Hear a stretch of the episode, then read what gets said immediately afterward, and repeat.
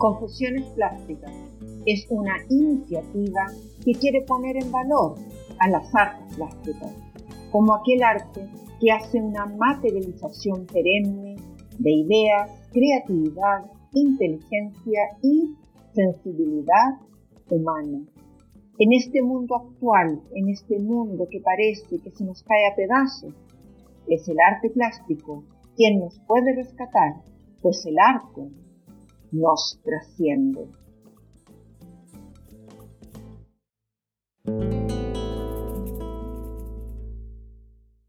Hola, aquí nos encontramos en un nuevo capítulo de Confesiones Plásticas, en el cual me centraré justamente en las pérdidas, en los cambios, en esos estados que a veces vivimos, que nos hacen sentir que todo acaba, que todo ya no tiene arreglo.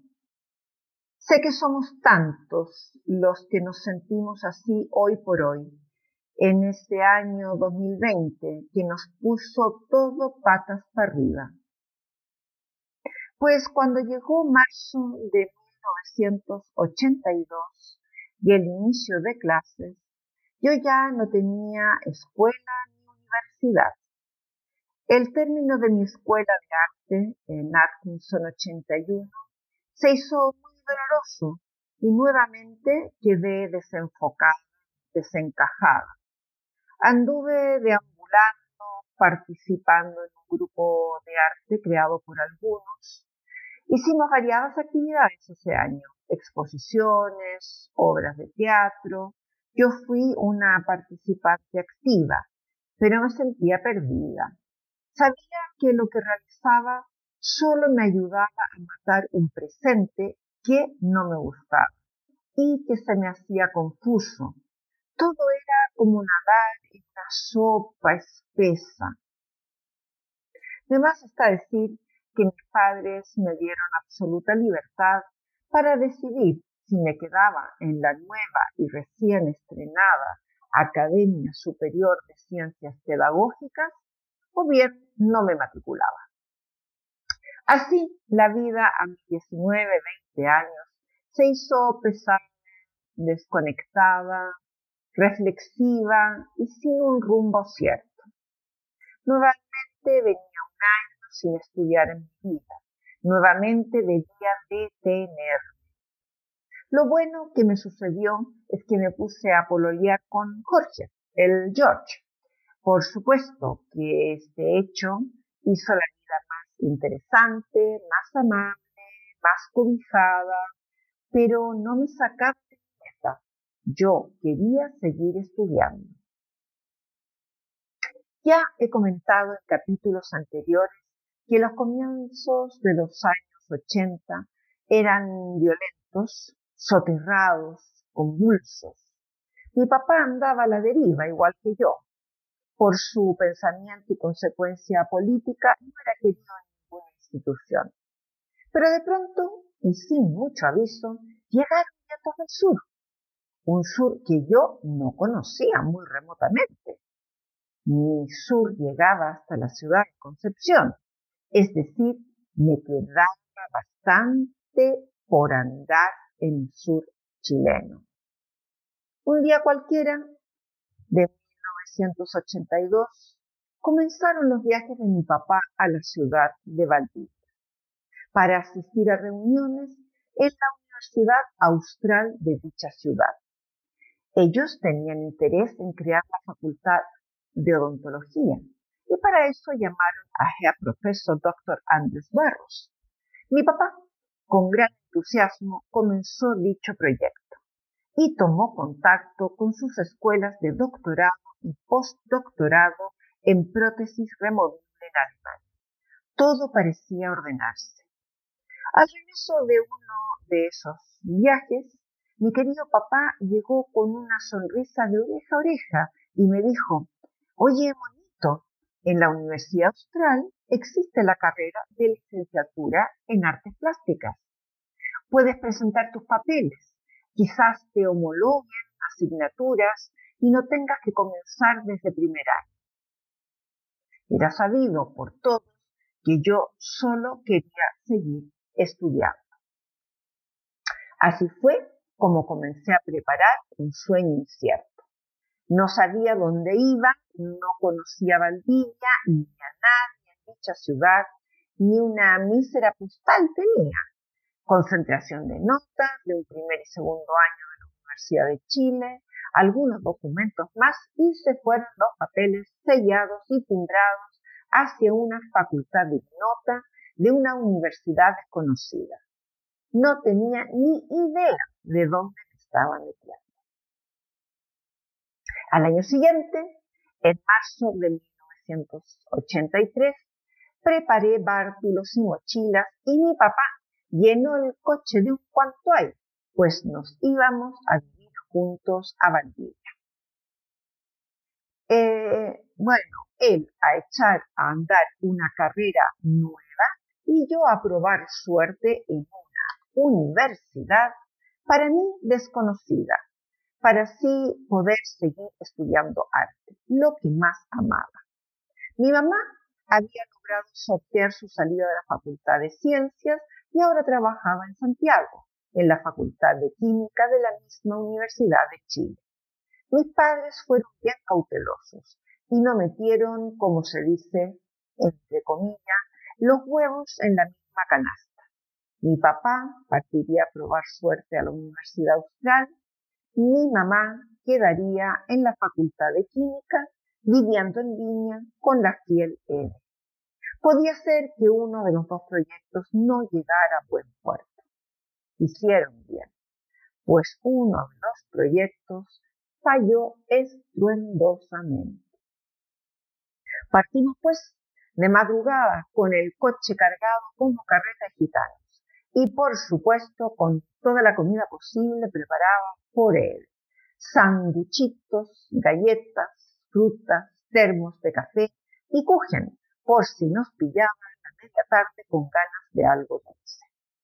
Así nos fuimos mi papá al volante, Jorge al lado del copiloto, pues se sucederían los tramos de conducción entre ambos. A mí me habían hecho un cubículo donde sentarme, en la parte trasera, pues la cantidad de cachureos que llevaba mi papá era de película. Ahí estoy sentada entre lámparas, colchas, sartenes, canastos, la infaltable radio cassette de mi papá y 1250 libros, por lo menos. eh, bueno, en unas condiciones hoy en día absolutamente inaceptables y fuera de toda norma para viajar en carretera. El viaje se hizo interesante y agotador. Yo iba en mi cubículo viendo cómo cambiaba y se volvía cada vez más verde y espeso el paisaje, imaginando cómo sería Valdivia, cómo serían nuevos compañeros, compañeras, profesores, profesoras, ¿Dónde viviríamos? Nuevamente las interrogantes, como cuando nos fuimos a Alemania, pero bueno, ahora el viaje era más cercano. Nos detuvimos a alojar a medio camino, claro está, en la histórica ciudad de Chillán. Por supuesto que nos dirigimos prestos y ágiles al mercado. Mi papá era fiel comensal de la popular cazuela de pava y no se la iba a perder, aunque fuese ya de tarde. Y yo, claro, claro está, no me iba a perder mirar y comprar canastos, una pasión que perdura en mí todavía. Amo todo lo que es cestería en fibra vegetal, de manera compulsiva, controlada. Yo era tan fiel a los canastos como mi papá a la cazuela. Pasamos una noche de a tres, Sí, mi papá solía pedir habitación de tres camas. Realmente él amaba el camping, la tribu, era feliz y dormía con Jorge y conmigo sin ningún pudor. Oye, al contrario, encantado de la vida. Luego de Chillán comenzó a sumar sur mucho más potente, más verde, una incógnita para mí absolutamente. De pronto ya había pueblitos agrícolas, muy rurales, muy campestres. Yo en mi ignorancia decía, ¿será así Valdivia? Verde, agua, agua, más agua más verde. Estábamos ya tierra derecha, después de algunas curvas y algunas leves cuestas, llegamos a la desconocida Valdivia. Valdivia la Villa. Qué mundo tan distinto al Valparaíso que quedaba lejos, muy, muy atrás. Valdivia nos recibió seria y cauta. No fue particularmente cariñosa. Ella era solo belleza, una belleza lejana, de postal perfecta, en donde yo no encontraba gente con quien hablar. Los primeros días fueron en un hotel en Isla Teja. Nuevamente mi papá pidió habitación de tres camas. El amor por la tribu, ya digo, era fuerte. En él dormí todos juntos, lo consideraba óptimo, cada quien con sus gustos. En fin, comenzamos a ser vistos como seres extraños. La verdad, por el año 1983, Valdivia era un pueblo con cara de ciudad.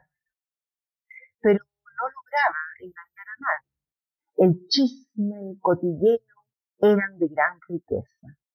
Todos se conocían y olían al extraño, al nuevo, al afuerino, de lejos, de lejitos. A nosotros nos olieron, pues, pero nos olieron mal. Desde cada, desde cada mañana aquel hotel salía mi papá hacia su despacho en vicerrectoría y yo hacía lo propio hacia la escuela de arte. Una casona antigua, de la misma arquitectura alemana, de todas, todas aquellas hermosas construcciones y que dan un sello único y característico a la ciudad. La escuela se encontraba a un costado del río, en la calle General Lagos 928. Como he dicho muchas veces en estas confesiones plásticas, es recurrente en mí, en mi vida, quedar desfasada, desencajada. La escuela, siendo una casona bella y con cierta personalidad, se me hizo muy fría, lejana, yo esperaba ver a Palmita, a Eduardo, a Jackie, a Fanny, a a Juan del Sante, a los revoltosos de segundo año, a Ars Antigua con su música barroca. Claramente ellos no estaban, ni ellos, ni nada que se les pareciera. Mis nuevos compañeros tenían otros hábitos, otro humor y otra formación académica. Llegué cual extraterrestre. En el sur sentí muchas veces eh, esa misma sensación, esa de estar siendo observada tras la cortina, pero sin ningún saludo, sin un abrazo. ¿Era yo la rara? ¿Era yo la marciana? Mis nuevos compañeros y compañeras miraban con extrañeza, de lejos. Decir que mis asignaturas fueron homologadas y quedé en tercer año, pero debía hacer un abanico de asignaturas de primer y segundo año que en mi carrera de la Universidad de Chile no existían. Así fue como entré a este tercer año de carrera teniendo que cursar 11 asignaturas en aquel primer semestre. Por poco no me aceptan, ¿eh? pero como dice una amiga, ojitos verdes nunca mienten. Mi cara de perro ya convenció a la secretaria académica y así comencé mi formación ese semestre de 1983. Iba y venía todo el día, pero también, como se dice, mientras más hace una, más tiempo tiene. Recuerdo mi descolocación en primera clase de dibujo con el profesor Víctor Femenías. Víctor Femenías von Willeckmann. una de las personas que causó mayor terror en mi estadía por aquellas tierras. Yo venía de una particular escuela de visión contemporánea, alocada, de propuestas rupturistas, y entro a una sala en donde cada estudiante estaba con su tablero, su papel aconcagua y su pluma tinta china, haciendo un retrato al estilo durero a un modelo varón desnudo. Todo en el más absoluto silencio. No había risas, no había debates y menos reflexiones conjuntas con el maestro. Lo primero que pensé es que obviamente, obviamente para mí, cada cual haría su dibujo según su personalidad y búsqueda de lenguaje, un lenguaje propio. Por tanto, me dispuse a hacer retratos con líneas largas, trazos sueltos, buscando el movimiento y la esencia del retratado.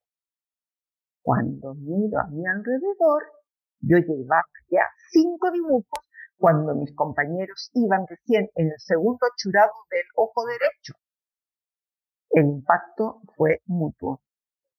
Yo no entendía que todos hicieran un dibujo de iguales características y ellos menospreciaron absolutamente lo que yo hacía. Miraron con cara de qué hace esta. No sabían, claro está, que yo venía de hacer instalaciones con moscas y caca de perro. El, impacto fue rotundo, fue total y ahí en la primera clase tirando todo mi trabajo al tacho de la basura, pues era obligatorio hacerlo al estilo durero. Llegué tan confundida como decepcionada de ¿Dónde me había metido? Como solía suceder al entrar a la habitación de Andrés de nuestra momentánea posada, me encontré a Jorge y a mi papá debatiendo reflexiva e inspiradamente sobre psicotronía, sobre piroquinesis, fantasma y cuánto tema parapsicológico podían conversar junto a un café y con una tormenta valdiviana fabulosa de fondo. Así mismo entré yo, cual tormenta indignada, hablando de la búsqueda del lenguaje, la libertad de la expresión en el arte, el impulso de la creatividad, propia y un largo, largo, largo, etc. Jorge, el pobre, me miraba con cara vaya que lata, ¿eh? Y a mi papá el tema le caía, pero como mucho talla XXL. Él había llegado hasta el impresionismo en sus gustos y lecturas históricas. De ahí para adelante, signo de interrogación permanente. Me fue difícil, muy difícil la adaptación más aún habitando en aquel hotel, en donde no disponía de nada para hacer mis trabajos. A mi papá le habían prometido una casa en el campus de la isla Texas. Era parte del contrato. Había allí bordeando la cancha de atletismo un conjunto de casas que otorgaban a profesores extranjeros y en este caso a mi papá pues debía fundar la carrera de odontología. Pasaba el tiempo, Jorge ya se había ido a Osorno a continuar sus estudios y con mi papá seguíamos enfrascados en aquel hotelucho, porque la casa no le entregaba. Pasaban los días, pasaban las semanas, ya entraríamos al invierno y ahí que seguíamos. Excusas absurdas. Siempre un nuevo problema. Ya llevábamos dos meses detenidos allí. Un hotel horrible, sin ninguna gracia, sin zonas comunes de agrado y una habitación lúgubre y triste. Es verdad que a ojos de estos valdivianos de pueblo con cara de ciudad éramos bien raritos. Un señor con una joven habitaban en el hotel y los fines de semana se sumaba un barbón joven que parecía más interesado en el hombre mayor que en la joven muchacha. Ambos se llevaban tan bien que a veces yo me quedaba tejiendo o ya sencillamente durmiendo y ellos seguían con su cháchara parapsicológica. Ya digo, yo iba y venía de esta universidad, de esta escuela, en donde no me hallaba, en donde estaba con once asignaturas, en donde todo me parecía caduco, aburrido sin gracia. Un día, estando mi papá y yo comiendo en el hotel, empecé a ver cuchicheos y movimientos raros. Nos apuntaban, nos señalaban constantemente y de pronto escucho. Esa es, pues, la de los verdes. Esa es la amante del doctor. La verdad no tiene ninguna gracia. ¿Qué? ¿Qué? Con mucha rabia se lo comenté a mi papá. Él primero se mató la risa, pero luego fue uniendo los hechos y atando cabos. No nos entregaban la casa porque el doctor era un depravado. Andaba con una muchacha sin gracia y los fines de semana se les unía el hombre joven de barba con el que se le veía tan cómplice. Ajá, ajá. Van a hacer sus orgías en una casa de recinto universitario. Horror, horror. La sociedad valeriana no puede consentir esto. Hay que mantener el honor y la prudencia de esta ciudad. Ay, ay, ay, ay, ay, ay, ay, Dios. Pocas veces hemos visto a mi amable papá tan enfadado cogió al encargado del departamento de adquisiciones del cuello. Para desventaja de este administrativo, mi papá era hombre alto y con buena musculatura de sus largos años de atleta. Y él, un pobre hombrecillo, más bien de cuello y pata corta, lo elevó, sus piececillos quedaron colgando con unas campanillas. Mi papá le dio el ultimátum. El lunes quiero la casa, con llaves en mi mano. Y entérese, ella es mi hija menor. Y el subpolón asqueroso vaya a tejer y a escuchar chismes a la feria. Así fueron nuestros inicios en la bella Valdivia. Me tuve que acostumbrar a las miradas tras los visillos, a los cuchicheos, a esos silencios que llegan a tener un peso y un color de país, y a unos profesores más distantes y mucho menos rupturistas. Por supuesto que la casa estuvo aquel lunes de comienzos de junio de 1983 y mi papá con las llaves en la mano. Para variar, volvía a mi condición de camping. La casa no era pequeña, pero había un mueble por allí, otro por allá, las camas sin colchones, unas sillas locas y ya está. Es decir, el hombre de cuello y pata corta entregó la casa, la cual debía ser amoblada según contrato, pero él lo hizo de tan mala gana que aquello era de pena. Andrés tenía un currículum extenso en acampar. Así es que acomodó unos colchones inflables sobre, eh, sobre las camas, sacos de dormir y ala, a apañarse, que la vida sigue. La verdad era todo feo, triste, incómodo. Yo trabajaba en una mesa de comedor toda desvencijada, pero al menos ya tenía mesa. Mi mamá viajaba algunos fines de semana largos desde niña y con sus estadías eh, aquello comenzó a tener tintes de hogar, textiles de la zona, salamandras valdivianas, y como no, todo se llenó de la nueva afición de mi papá, la afición, afición que guardaba en su interior, la carpintería. Se hizo de una máquina fabulosa y se pasaba las tardes después del trabajo a comprar maderas de mañana. Y de ahí ya no paró, no paró, no paró, no paró nunca. Hizo camas, mesas, mesillas de noche, bandejas, carritos, mesitas chicas más grandes y un larguísimo etcétera. Como digo, la casa comenzó a tener otros tintes. Ya había muebles, a mi papá le quedaban muy bonitos, había mantas, había salamandras, había leña, había hogar. Mis días en la nueva escuela de arte se hacían complejos, pero me iba bien. Era yo la desencajada.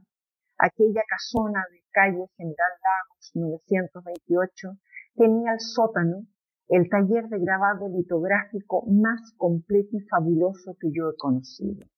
Cada estudiante tenía acceso a una piedra litográfica.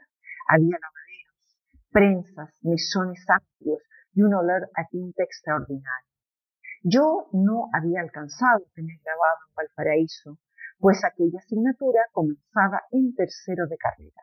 Por tanto, por tanto tuve que acometer grabado uno, dos y tres de cabeza, de una. Hice sino y serigrafía a toda prisa, pero me dio tiempo para flirtear con la serigrafía de manera en buena manera. Todo gracias a la única muchacha que me había dirigido la palabra, la sonrisa y fuertes abrazos de bienvenida. Guillermina Cerda, la Guille, como todos la apodaban.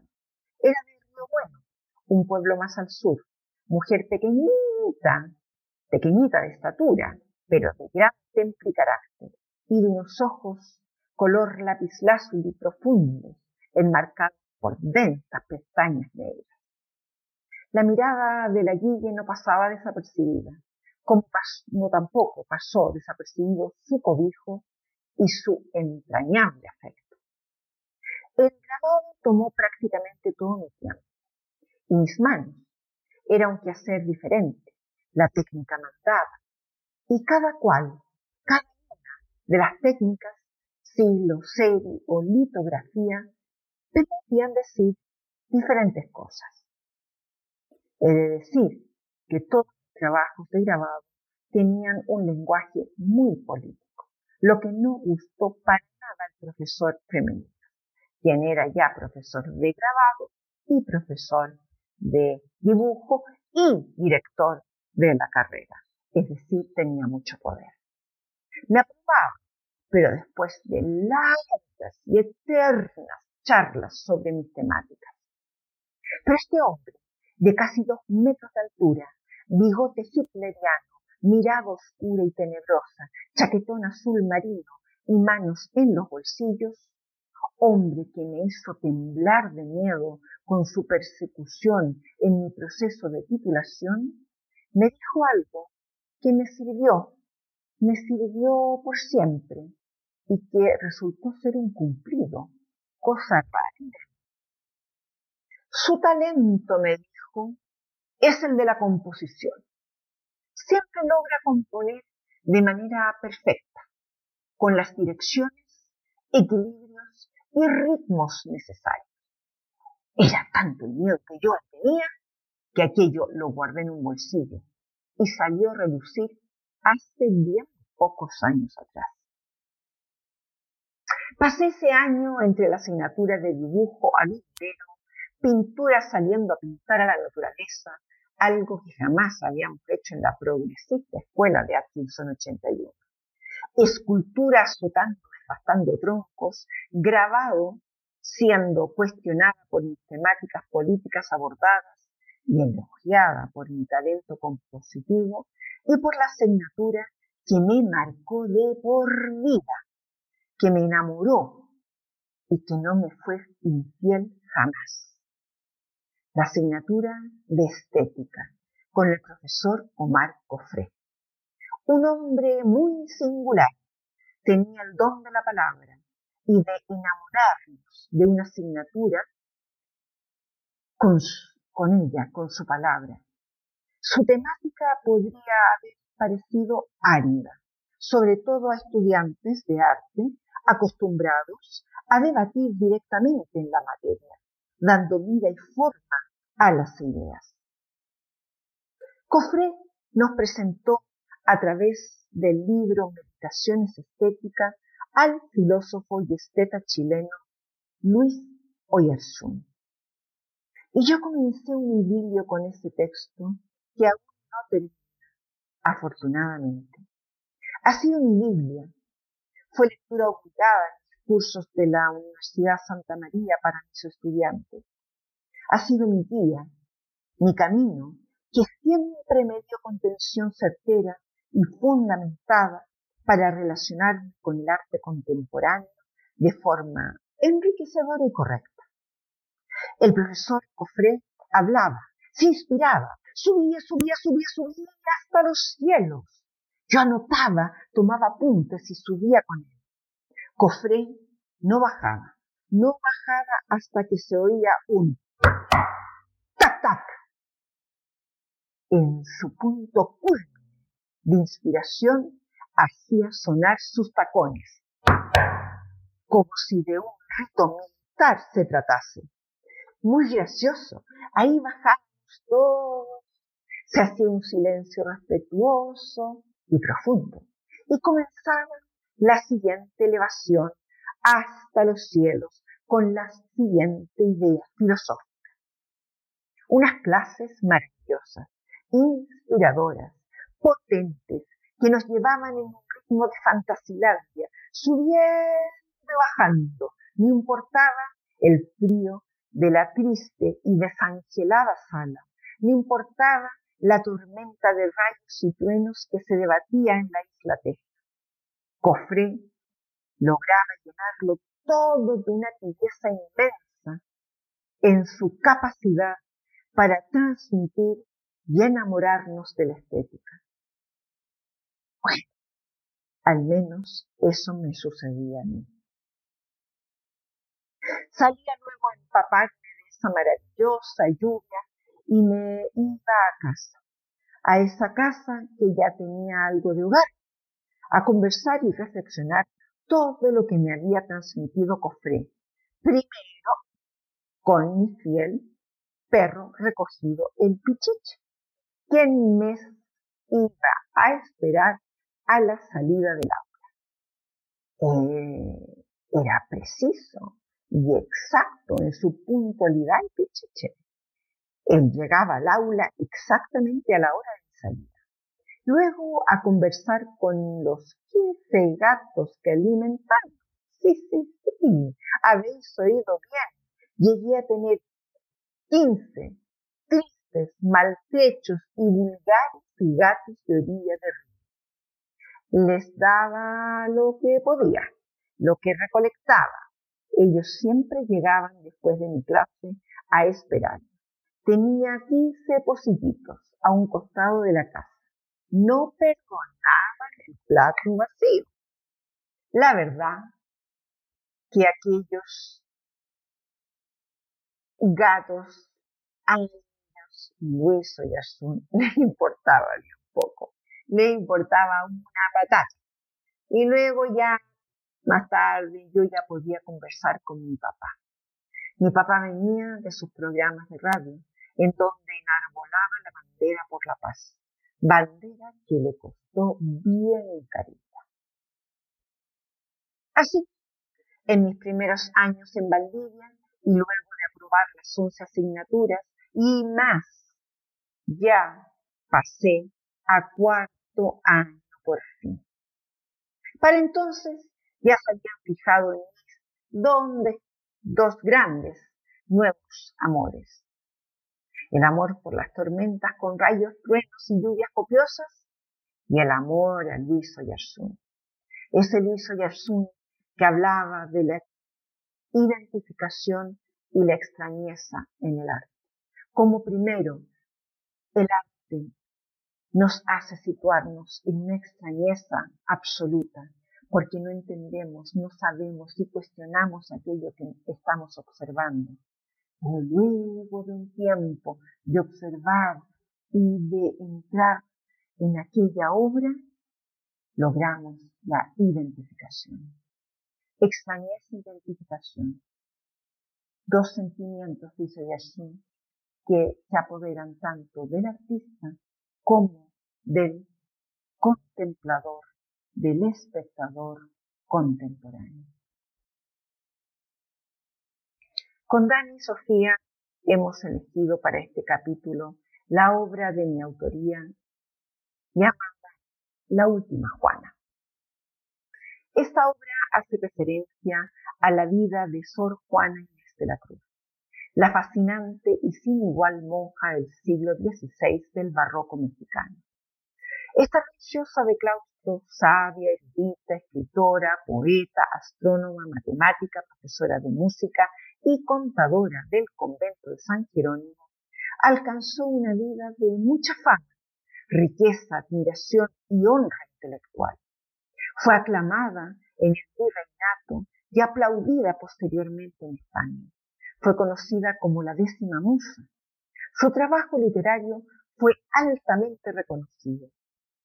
Más su vida se vio sometida ante una emboscada de la Inquisición. Sor Juana se enreda. Sor Juana cae a la vista. Sor Juana se pierde de sí misma. Sor Juana finalmente fallece a la edad de 46 años, víctima de una peste. La figura de Sor Juana de la Cruz es sencillamente cautivante. Es inimaginable que una mujer profese de ser feminista en el siglo XVI, cuando el concepto aún se soñaba siquiera. Conocido es su verso Hombres necios que acusáis a la mujer sin razón, sin ver, sin ver que sois la ocasión de lo mismo que culpáis.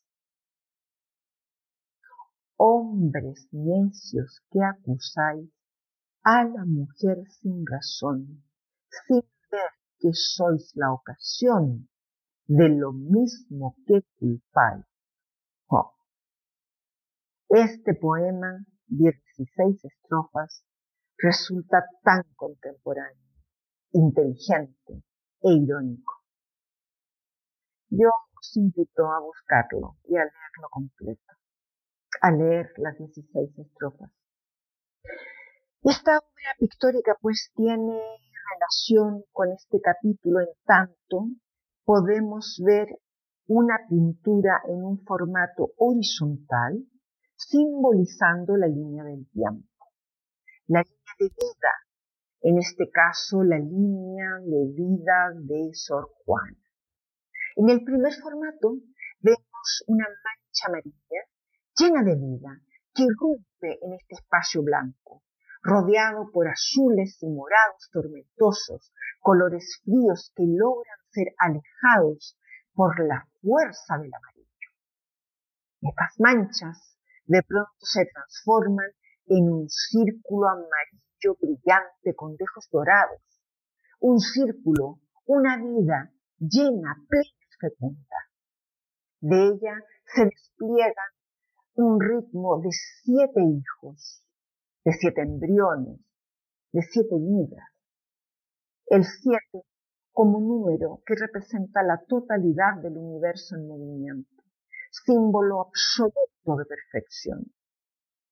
Luego viene un quiebre, hay un salto, hay una interrupción, la horizontalidad se pierde y caemos en la inamovilidad del cuadrado.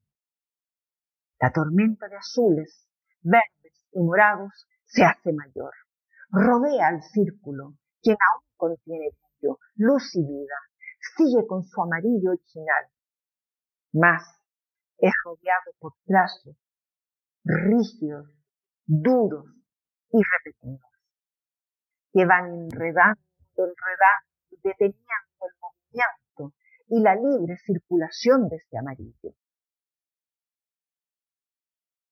Con toda, toda, toda la distancia que tengo yo con Sor Juana, con toda la distancia que amerita una vida común como la mía, con la de esta increíble mujer, asimismo, así me doy yo a mí misma al término de la en Valparaíso.